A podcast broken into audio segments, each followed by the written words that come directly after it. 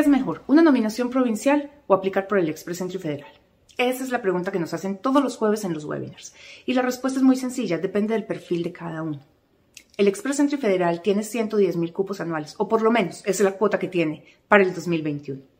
Las nominaciones provinciales tienen cupos más limitados. Ontario es el que más tiene, tiene 7.300. British Columbia tiene 6.000. Alberta tiene alrededor de unos 4.200 después de haber devuelto el 30% de sus nominaciones debido a la situación laboral que están viviendo.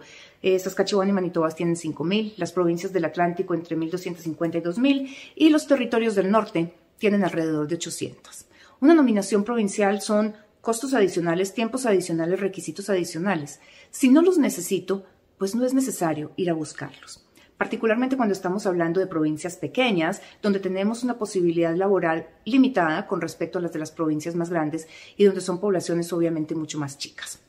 De todas maneras, están allí para usarlos en caso de que los necesitemos, pero eso depende del perfil de cada uno y para eso se necesita hacer una evaluación, una evaluación de puntos, porque es que finalmente todo, no importa por dónde apliquemos en la categoría económica, vamos a regresar al Express Federal en lo que nos tenemos que sentar a pensar es cuáles son las rondas de selección regulares, no las que se han hecho durante el COVID porque son excepcionales y esperamos poder salir ya de esta situación en unos cuantos meses, pero es la posibilidad de llegar a esos 470 puntos la que tenemos que evaluar.